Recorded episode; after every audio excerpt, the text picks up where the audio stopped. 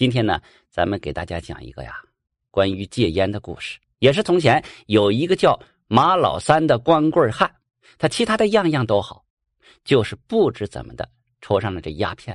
要是哪天没有这鸦片抽啊，他就会觉得这日子过不下去了。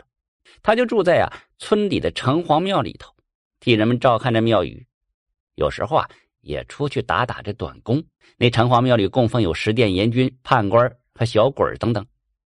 其中有一个无常鬼尖尖的屁股，赤青色的须子，样子很吓人。这马老三每次进庙啊，都不敢多看，人们都管这个长鬼啊叫做吴二爷。但是随着在庙子里住的久了，这胆子也变得大了，就一个人睡到了吴长鬼的神坛下。嗨，在每次抽鸦片的时候啊，这马老三总是开玩笑。对着无常鬼的神像说：“哎哎哎，吴二爷，来来下来，这这尝尝两口来。”说有这么一天晚上啊，马老三照例躺在神坛下抽鸦片，正抽着呢，突然这神坛上传来了一阵噼啪啪的声音来。马老三吓得一个翻身坐起来。哎呀妈呀！这一看呢，只见这无常鬼正从这神坛上一步一步走下来，到了神坛边上，砰的一下，一个倒栽葱，倒在了马老三的怀里。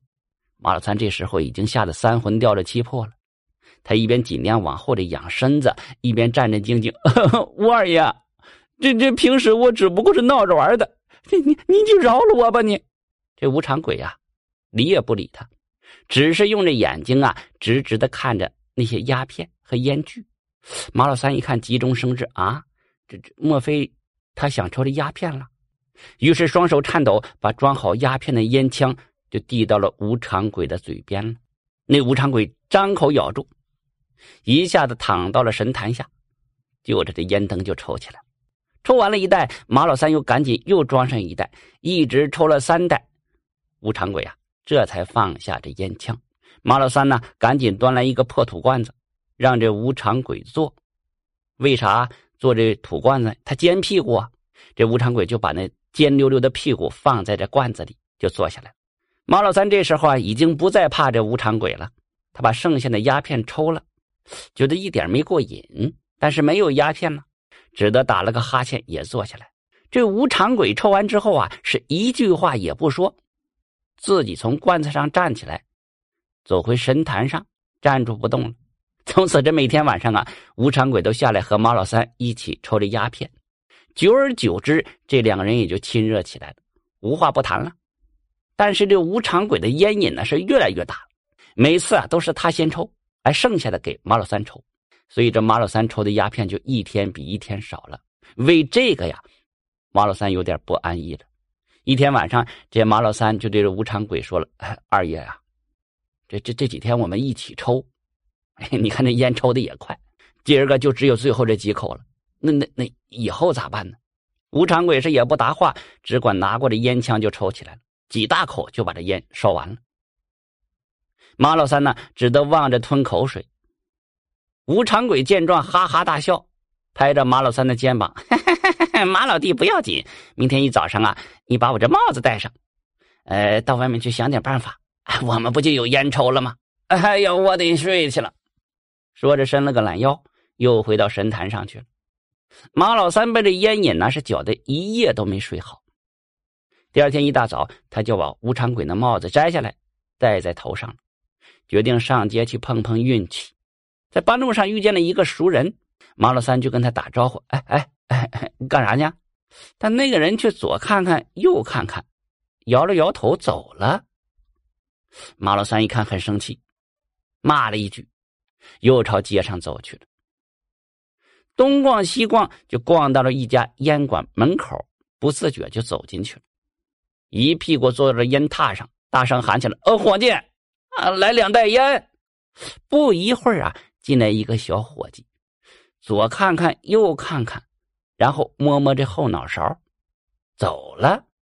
马老三一看，又喊起来了。那伙计又走进来了，一看还是什么人都没有，便说了一声：“嗯，这见鬼了吗？这不是？”转身又走了。这马老三气得直翻白眼啊！可是没有人理睬他。实在熬不住了，就跑过去，自己拿来这烟土和烟具，一下子躺倒在床上，过起瘾来了。一阵吞云吐雾之后啊，这马老三就在烟馆里游荡起来，等着老板呢来给他结账。但是，一直没有人过来问他，他就想啊，这大概这这烟是不要钱，那我应该带回去一些给吴二爷尝尝。于是走到柜台前了，就大声问：“哎，这这这钱不要了？”但是没有人回答。他又大声问了：“这烟可以拿走吗？”哎，还是没人回答。于是自言自语了：“哈哈，既然没人要，那我拿走算了。”于是端走了几大波的烟土走了，但是也没有人来拦他。到了晚上了，他和这吴长贵说起了白天的事情。吴长贵这才告诉他说：“那顶帽子是隐身帽，戴上之后啊，别人就看不见他了。”啊，啊，怪怪不得呢。我说怎么都不理睬我呢？哦哦，原来是隐身的。从此，这马老三就经常大白天戴上隐身帽到烟馆去抽鸦片，过足了瘾还带回来了，这连吃带拿。可是有一天晚上啊。这吴长鬼突然不抽烟了，马老三很是奇怪：“二爷啊，你你是不是我哪儿把您得罪了？那那那咋就不抽了呢？”吴长鬼就说了：“嗨，这一阵呢，是我们一起抽鸦片，害得我身体是越来越不舒服。前两天我还得了一场病呢。既然我们是朋友了，那我们就一起把这鸦片戒了吧。你攒点钱过日子。”马老三一听就乐了：“哎呀，二爷啊，你可是真糊涂了。”我们这样不是很自在吗？再说了，这这这这烟瘾又怎么戒得了呢？不料这刚说完话呀，这吴长贵一下子就变了脸了，头发变成了紫青色，那胡子都竖起来了。你敢不听我话，我把你抓阴曹地府去！说着又拿出这么一个黑红色的药丸，来来来，你把它吃下去，不然我就不客气了。这马老三赶紧给吴长贵跪下了，二二爷，看在我们往日的交情上，你就不要毒死我了。但是吴长鬼是一言不发呀，两只鬼眼死死的瞪着他。马老三一看这求也没用啊，干脆把心一横，嗨，死就死吧，谁让我交上这种朋友呢？抓过药丸，两眼一闭，一口吞了下去。过了一会儿啊，这马老三就感觉肚子里一阵剧痛，然后又是一阵恶心，嘴一张就大吐起来了。吐过了之后，赶紧闭上双眼等死。谁知道又过了一会儿啊？哎，一点都不疼了，只觉得心里空荡荡的，这精神好许多了。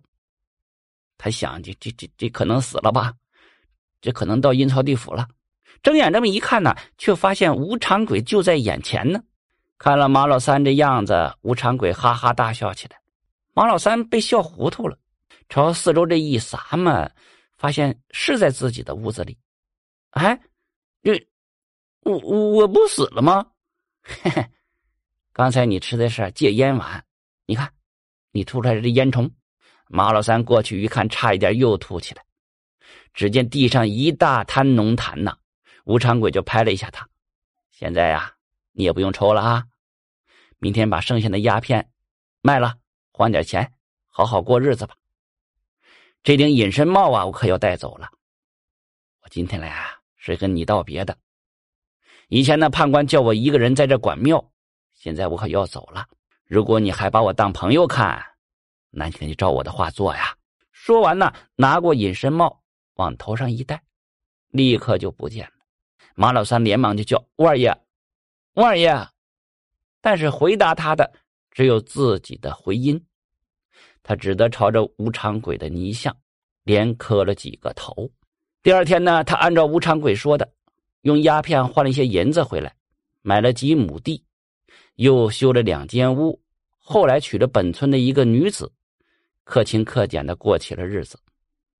每天吃饭的时候啊，这马老三呐，总忘不了给他的朋友吴长鬼摆上一副碗筷。他呀，相信着吴长鬼会回来的。